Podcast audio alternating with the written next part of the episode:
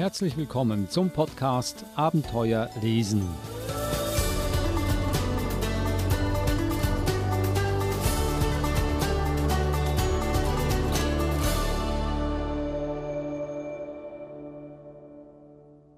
Alle vier Jahre wählten die Tiere einen König. Der Löwe liebte die Wahlen, denn die Tiere stimmten immer für ihn. Er stellte sich auf einen Hügel und fragte Wer ist für mich? Und alle Tiere riefen Wir sind für dich. Danach gab es Freibier und Bockwurst. Einmal aber war es anders. Was nützt eine Wahl, wenn man keine Wahl hat? fragte die kleine graue Maus. Du brauchst einen Gegenkandidaten, sonst ergibt das doch überhaupt keinen Sinn. Der Löwe stellte sich der Herausforderin und ließ ein Plakat von sich malen. Er war sehr stolz auf sein Plakat, denn die Löwin hatte ihn gut getroffen. Aber auch die kleine Maus hatte ein Plakat gemalt.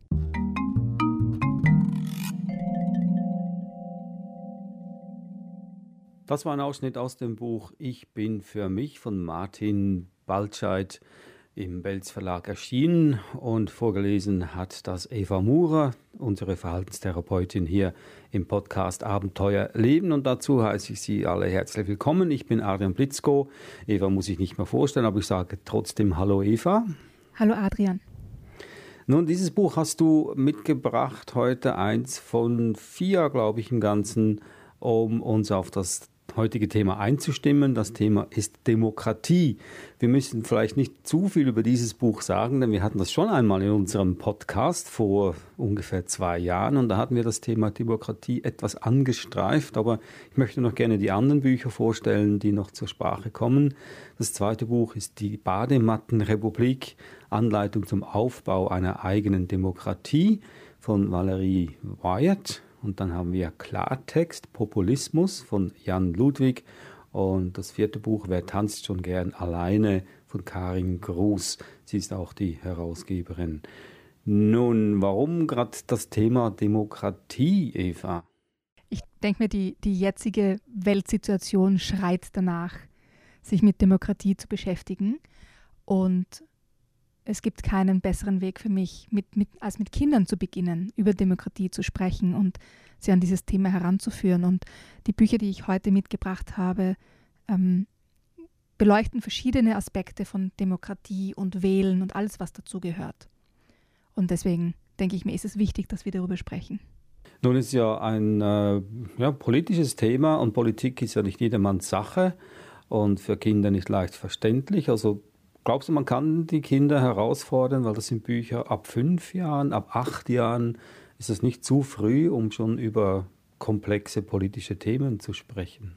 Ich glaube, es ist nie zu früh, über Demokratie und Menschenrechte zu sprechen.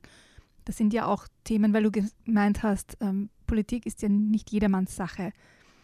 Vielleicht ist es nicht jedermanns Sache, über Politik ähm, zu sprechen oder zu diskutieren aber wir sind alle von Politik betroffen, wir wollen oder nicht. Und ich denke mir, so geben wir den Kindern eine Chance, Demokratie zu begreifen, zu sehen, das ist etwas, worüber man sprechen kann und darf. Und solange wir in, im Gespräch sind, denke ich mir, können wir die Dinge, die um uns herum passieren, auch beeinflussen, in eine Richtung bewegen, die, die positiv ist für uns alle. Insofern, um deine Frage zu beantworten, es ist nie zu früh darüber zu sprechen. Es geht nur darum, Bücher auszuwählen und eine Sprache zu finden, die Kinder auch verstehen. Und bei diesem Buch zum Beispiel, Ich bin für mich, ich denke mir, das ist eines der, der besten und eines der wichtigsten Bücher zu diesem Thema für, für kleine Kinder oder junge Leser, weil es in einer kindgerechten Sprache mit kindgerechten Illustrationen an dieses Thema heranführt und einfach anschaulich macht, was Politik bedeutet und auch welche, welche Probleme es da geben kann. Ja, ich würde gerne einen zweiten Ausschnitt vorlesen, weil, wie wir gehört haben, die Wahl findet dann etwas anders statt. Also es ist nicht automatisch, dass der Löwe gewählt wird, sondern ganz viele Tiere melden sich, nicht nur die Maus, sondern auch alle anderen Tiere, der Maulwurf, die Fische und so weiter. Und jeder macht ein eigenes Plakat. Und diese Plakate sind sehr, würde ich jetzt mal sagen, ich zentriert. Ferdi der Stier verkündete das Paradies, in dem alle gleich waren, dasselbe aßen, dasselbe anzogen, dieselben Lieder sangen und sich immer nur lieb hatten. Ja, der Schäferhund war für Recht und Ordnung und wollte alles und jeden an die Leine legen. Am Abend zählte der Maulwurf die Stimmen und verkündete das Ergebnis. Jeder Kandidat hat eine Stimme bekommen. Keine Stimme für den Löwen, eine Enthaltung. Damit war der Löwe abgewählt. Er hatte als einziger nicht für sich selbst gestimmt. Traurig beschloss er, sich ein neues Volk zu suchen. Seine ehemaligen Untertanen aber jubelten. Nun hatten sie alle ihren Lieblingskönig. Die neuen Herrscher begannen sofort ihre Versprechen in die Tat umzusetzen. Der Fuchs jagte die Gänse, die Katzen fraßen die Mäuse, die Mäuse verjagten die Katzen, die Schafe verteidigten ihre Wolle, der Stier kämpfte für den Frieden, der Schäferhund legte den Karpfen an die Leine und der Vogel Strauß hatte den Kopf schon wieder in den Sand gesteckt, wo er auf den Maulwurf traf, der sich wegen des ganzen Durcheinanders noch tiefer in den Untergrund gewählt hatte.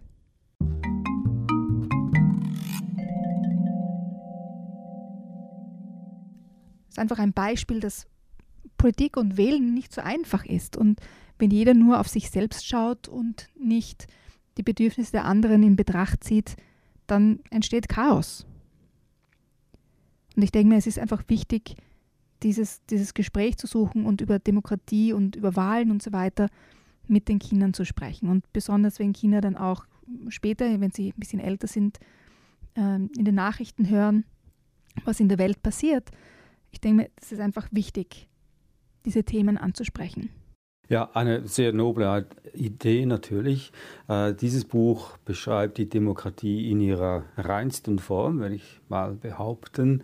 Gibt es auch irgendwelche Blickwinkel oder Hinweise dazu, wie die Demokratie im wirklichen Leben aussieht? Also, äh, auch die kommenden Bücher, die wir jetzt da noch vorstellen werden, ist eins davon äh, so realistisch, äh, dass man auch, dass das auch ein bisschen beleuchtet wird, dass manchmal die Demokratie äh, doch etwas mit den Füßen getreten wird, wenn es darum geht, äh, wirtschaftliche Interessen zum Beispiel anderer durchzusetzen als die Interessen der Allgemeinbevölkerung. Also ich denke mir, das kommt ja hier auch selbst in dem Buch für kleine Kinder, ich bin für mich zur Sprache, ja, weil ja alle Tiere ihre, ihre Wahlversprechen ähm, nur für ihre eigene Gruppe machen und, und für niemanden anderen und versuchen das dann durchzusetzen. Aber wenn du wirklich einen, einen Realitätsbezug haben willst, wo, wo ähm, die aktuelle politische Situation angesprochen wird, dann ist zum Beispiel ähm, das Buch Klartext Populismus die beste Wahl für dich. Ja, dann gehen wir doch gleich über zu diesem Buch Klartext Populismus von Jan Ludwig. Das ist dann schon für Kinder etwas älteren Lesealters als fünf. Dieses Buch richtet sich an etwas ältere Leser und Leserinnen, so um ab 14, 13, 14. Und es geht ganz spezifisch um Populismus. Und da möchte ich gerne den, den Beginn vorlesen. Volksverräter, Lügenpresse und Mischvölker, Kanzlerdiktatorin und Terrorkanzlerin und Regime Seit einigen Jahren sind Wörter wie diese offenbar normal in Deutschland. Politiker und Bürger werfen mit ihnen um sich, als wäre Deutschland keine Demokratie, sondern eine Diktatur. Wie konnte das passieren? Der Aufstieg von Populisten hat unsere Gesellschaft und die Politik nachhaltig verändert. Und das gilt nicht nur für Deutschland. Ein Populist, Donald Trump, regiert als Präsident der USA eine Supermacht. Auch in Ungarn, Griechenland und anderen Ländern sitzen Populisten in der Regierung. Ohne den Einfluss von Populisten hätte sich Großbritannien wohl auch nicht für den Brexit entschieden, also den Austritt aus der Europäischen Union. In einigen Jahrzehnten wird man vielleicht von unserer Zeit als dem Zeitalter des Populismus sprechen. Die Folgen der Flüchtlingskrise, Donald Trumps Wahlsieg und der Brexit. Die größten politischen Themen der vergangenen Jahre haben nicht nur viel mit Populismus zu tun. Sie sind nicht einmal zu erklären, ohne dass man versteht, wie Populismus funktioniert. Aber was genau verbirgt sich hinter diesem Begriff?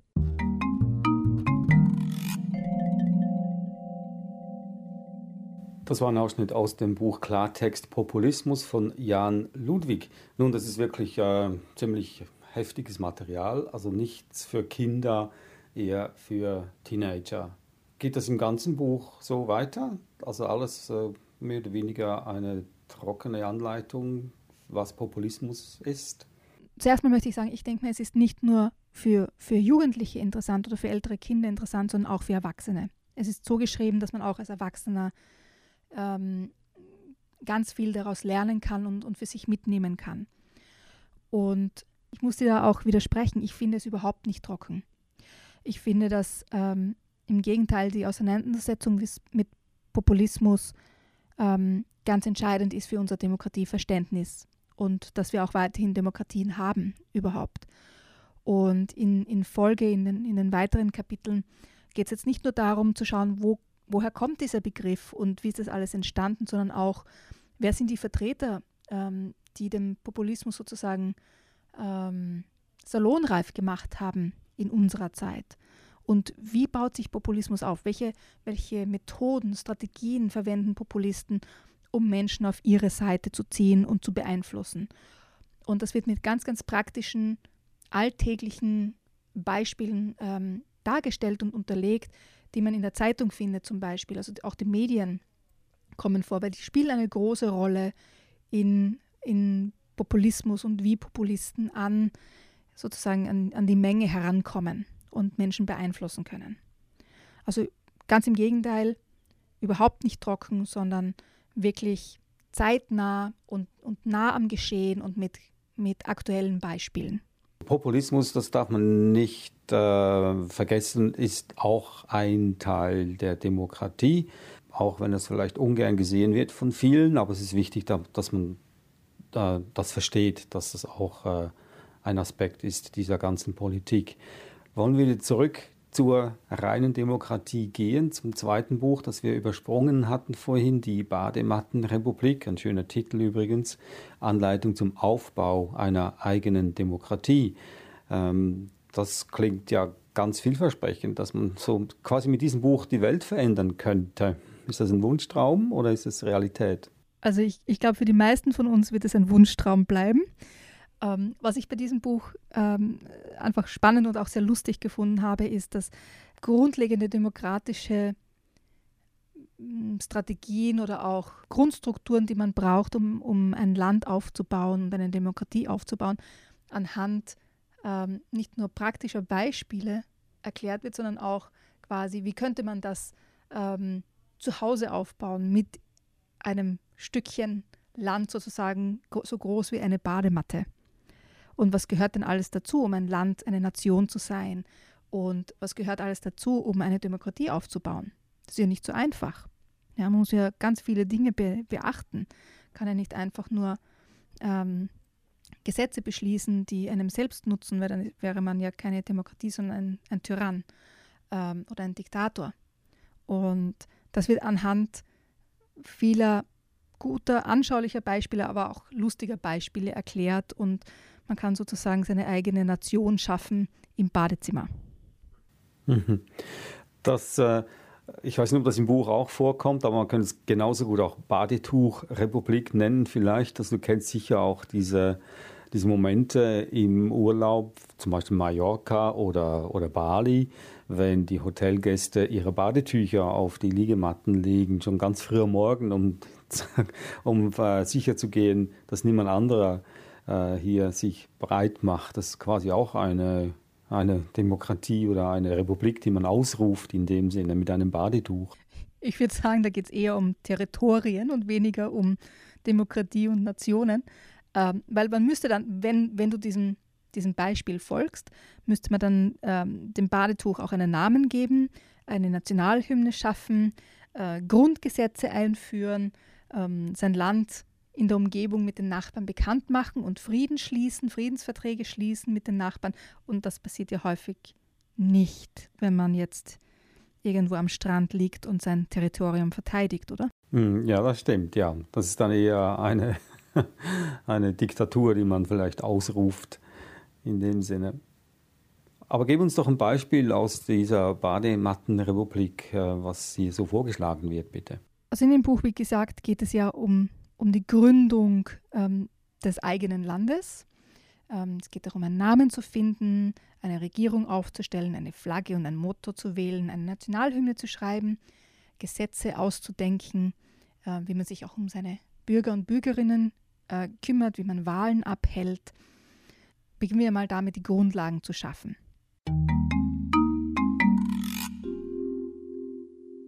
Stell dir vor, du stolperst über ein Fleckchen Erde, das niemandem gehört.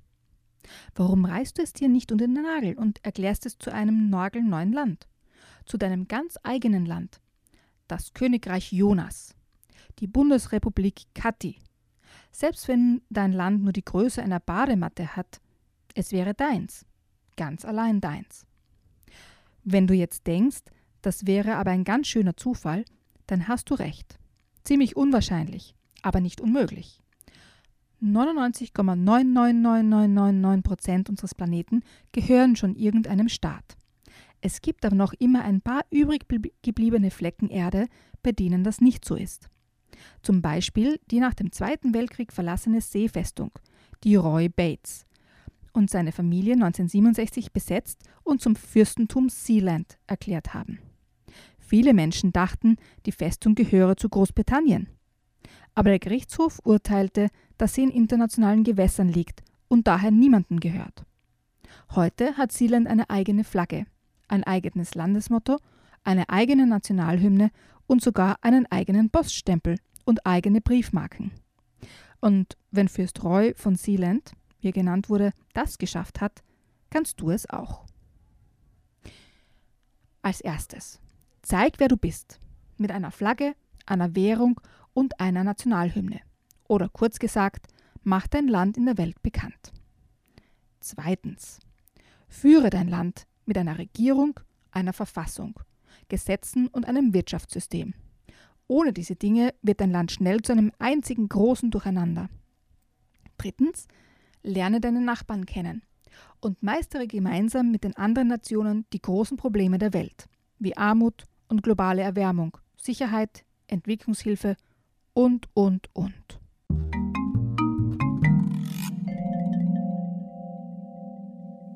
Das war ein Ausschnitt aus dem Buch Die Bademattenrepublik, Anleitung zum Aufbau einer eigenen Demokratie. Äh, noch zu sagen hier, dass das Buch ab acht Jahren empfohlen wird. Äh, das gibt ganz, ganz viel Stoff bestimmt für lustige, lustige, viele lustige Abende mit der Familie, wenn man äh, versucht, ein eigenes Land, eine eigene Demokratie aufzubauen. Also ist auch ein sehr kreativer Prozess natürlich äh, die Landeshymne zum Beispiel komponieren. Äh, nur so zwischendurch, ich habe von einer, äh, es gibt eine Gemeinde irgendwo in Irland, die haben auch eine eigene Republik ausgerufen, aus, mehr als Spaß, haben ihre eigene Nationalhymne und die Nationalhymne funktioniert folgendermaßen. Man steht am, am oberen Rand der Klippe und schmeißt einen Stein ins Meer und äh, das äh, Geräusch des Steines, wenn es in das Wasser plumpst, ist dann die Nationalhymne. Finde ich eine ganz tolle Idee. Äh, ist das der Sinn des Buches, dass man mit der Familie das durchspielt? Das kann man, kann man super toll machen damit, ja. Und dadurch lernen die Kinder auch quasi in diesem Spiel die, die grundlegenden Dinge einer, einer Demokratie kennen. Ja, es ist ja auch nicht immer einfach. Was bedeutet denn ein Grundgesetz ja, oder ein Wirtschaftssystem? und sich mit diesen Dingen auch auseinanderzusetzen und das zu lernen. Ein Familienbuch also, mit, äh, mit dem man viele Abende sicher spannend verbringen kann. Haben wir noch ein viertes, Wer tanzt schon gerne alleine von Karin Gruß. Hier geht es ja auch um Demokratie. Dieses Buch ist etwas anders als die, die wir bisher vorgestellt haben, weil es jetzt nicht ähm, eine Anleitung zur Demokratie ist in dem Sinne, sondern eine Zusammenstellung von Gedichten, ähm, Aufsätzen etc. von verschiedensten Autoren und Autorinnen rund um das Thema Demokratie und wie gehen wir miteinander um. Und sind durchaus sehr provokative ähm, Stücke in diesem Buch versammelt, aber auch Gedichte, die einfach ansprechen und zum Nachdenken anregen. Und eines dieser Gedichte würde ich gerne vorlesen. Das Gedicht heißt Zeichensetzung von Jochen Maris und Susanne Strasser.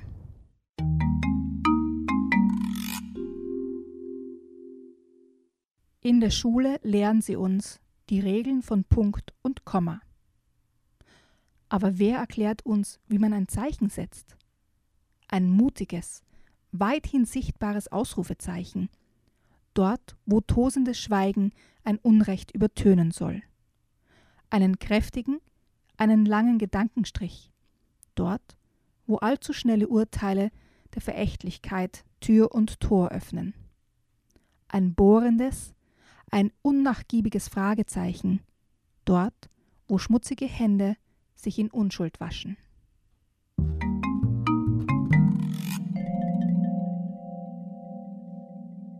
Das war ein Ausschnitt aus Wer tanzt schon gern alleine von Karin Gruß. Das ist ein Thema, das wollte ich eigentlich im Laufe des Gesprächs äh, auch äh, beleuchten. Wird man auch dazu ermuntert, seine eigene Meinung äh, kundzutun oder sich eine eigene Meinung zu bilden? Das erlaubt ja die Demokratie, Gott sei Dank. Und dieses Buch äh, scheint das äh, wirklich zu tun. Ja, auf jeden Fall. Also es geht ganz, ganz viel um seine Meinung äußern, Stellung beziehen, sich um andere auch zu kümmern, die Sichtweise anderer mit einzubeziehen und vor allem auch um wählen zu gehen. Denn Demokratie funktioniert nicht ohne Wahlen, ohne dass Menschen sich die Zeit nehmen und auch ähm, vorher überlegen, wen sie wählen und welche Konsequenzen das hat. Ich denke mal, ja, also ich weiß nicht, wie es bei dir ist, aber ich bin aufgewachsen mit einem sehr stabilen demokratischen System. Und da war es einfach unvorstellbar, dass sich das ändern könnte. Ja, dass Demokratie schien etwas zu sein, das für alle Ewigkeit gemacht ist. Ja, und man sich da keine Sorgen machen muss. Und ich denke mir, dass das einfach eine, eine Illusion ist, dass es an uns allen liegt, sich mit Politik, mit Demokratie auseinanderzusetzen und vor allem auch wählen zu gehen. Denn das ist, das ist der Ort oder das ist die Zeit, wo wir unserer Stimme im wahrsten Sinne des Wortes Gehör verschaffen können. Ja, um eine Frage zu beantworten, ich bin auch in einer sehr grundfesten Demokratie aufgewachsen in der Schweiz. Und die Schweiz äh, darf sich ja rühmen, eine der ältesten Demokratien und wenn nicht sogar die älteste Demokratie zu haben äh, in dieser Welt.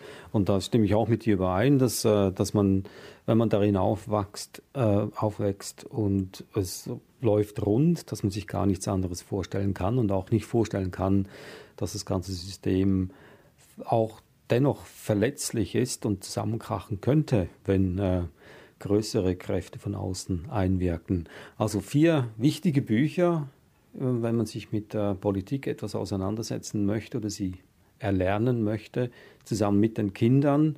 Äh, ich liste die Bücher nochmals auf. Ich bin für mich von Martin Baltscheid, ist im Belz Verlag erschienen äh, lässt sich empfehlen ab fünf, aber ich würde sagen, man kann schon sehr viel früher damit anfangen. Es ist ein sehr witziges Buch auch und erklärt die Demokratie auf einfachste Weise.